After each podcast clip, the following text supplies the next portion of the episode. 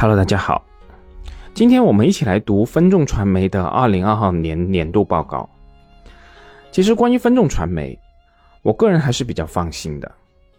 分众就代表了电梯媒体这一类别，而公司的掌舵者江南春先生对营销的认识，并不是一般的传媒企业的掌舵者可以比较的。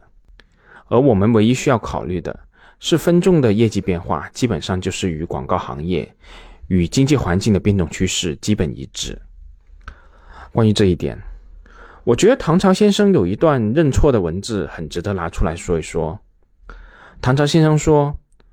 过去我认为，当前经济不景气，或者因为某种冲突导致出口受挫的时候，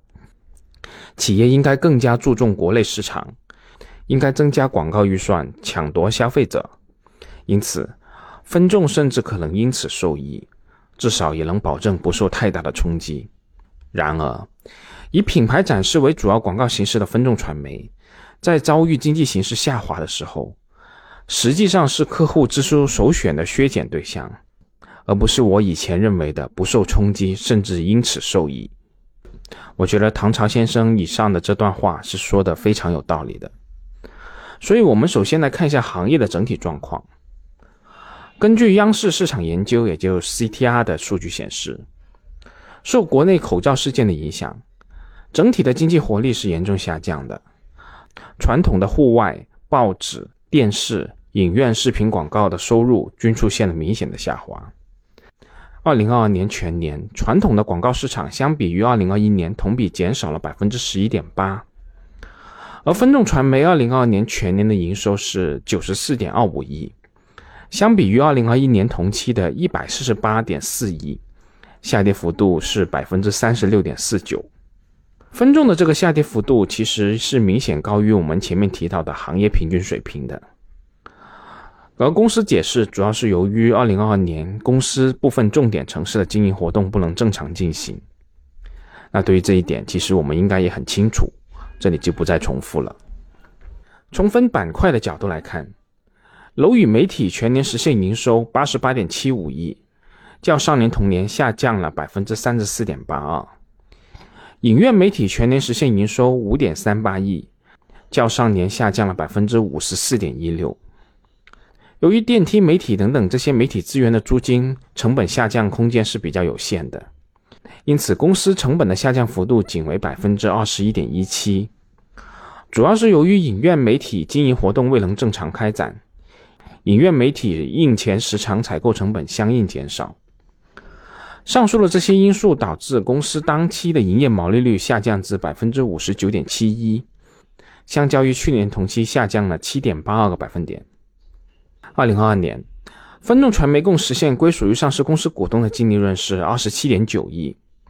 相较于二零二一年的六十点六三亿下降了百分之五十三点九九。归属于上市公司股东的扣除非经常性损益以后的净利润是二十三点九四亿，较二零二一年的五十四点一四亿也下降了百分之五十五点七八。话说回来，在逆风的环境下，分众的业务模式决定了公司营业成本的下降空间是相对有限的；而在顺风的环境里，公司成本的上涨幅度同样也会明显小于收入的增幅。因此，我认为分众的业绩是具有较强的弹性的，而二零二二年则是一个很明显的例子，公司净利润的下降幅度是明显大于收入的幅度的。而与我们前面几期说到的一些业绩大幅下滑的公司不一样，分众在二零二二年虽然业绩有比较大幅度的下滑，但总体的现金流还是保持了稳定的。公司二零二二年经营活动产生的现金流量金额是六十六点九九亿。约为公司当期净利润的二点四倍，但公司在年报中也提到了，受经济下行等因素的影响，公司呈现风险特征的客户应收账款余额较上年年末有所增加，同时预期的信用损失率较上年也有所上升，因此公司相应计提了应收账款信用减值损失以及合同资产减值损失合计三点七亿元。较二零二一年同期上升了百分之一百三十二点九。从净资产收益率的角度来看，分众传媒二零二二年度的净资产收益率是百分之十四点八二，相比于二零二一年同期下跌了十八个百分点。如果我们观察一下后付的公司净资产收益率的变动趋势图，也包括我们上面的收入和利润变动趋势图，我们就会看到一个很奇怪的现象，就是分众传媒的上一个业绩低点是疫情前的二零一九年。公司疫情前，也就是二零一九年的利润和净资产收益率，甚至要低于我们说如此惨淡的二零二二年。为什么会出现这样一种情况呢？如果我们仔细比较一下公司这两年的数据，我们就可以看到，分众在二零一九年实现的收入达到一百二十一点四亿，相较于二零二二年要高出二十七点一五亿，但在成本端。分众二零一九年的营业成本达到六十六点五亿，相较于二零二二年也多了二十八点五三亿，也就是说，成本增加的金额比收入还要多。而点位的扩张，除了增加直接成本以外，相关的维修保养等等这些间接费用也会相应增加。这些因素直接导致了分众二零一九年的利润仅有十八点五五亿，相比于二零二二年还要少了九点八四亿。可以这么说，分众当年的媒体点位扩张，从财务结果而言是相当不经济的。而其实这背后的事情，我们应该也知道，也就是当年随着新潮的入局，分众在二零一八年开始了疯狂的点位扩张模式。当年的媒体点位数量从年初的三十点八万个，扩张至年末的七十二点四万个，这个点位的增长幅度是非常惊人的。我想。经历过国内二零一八年的竞争，分众也应该更加明白自己的竞争优势。关键的还是核心城市的核心点位，避免只是出于量的无效竞争，才能不断提升公司的核心竞争优势。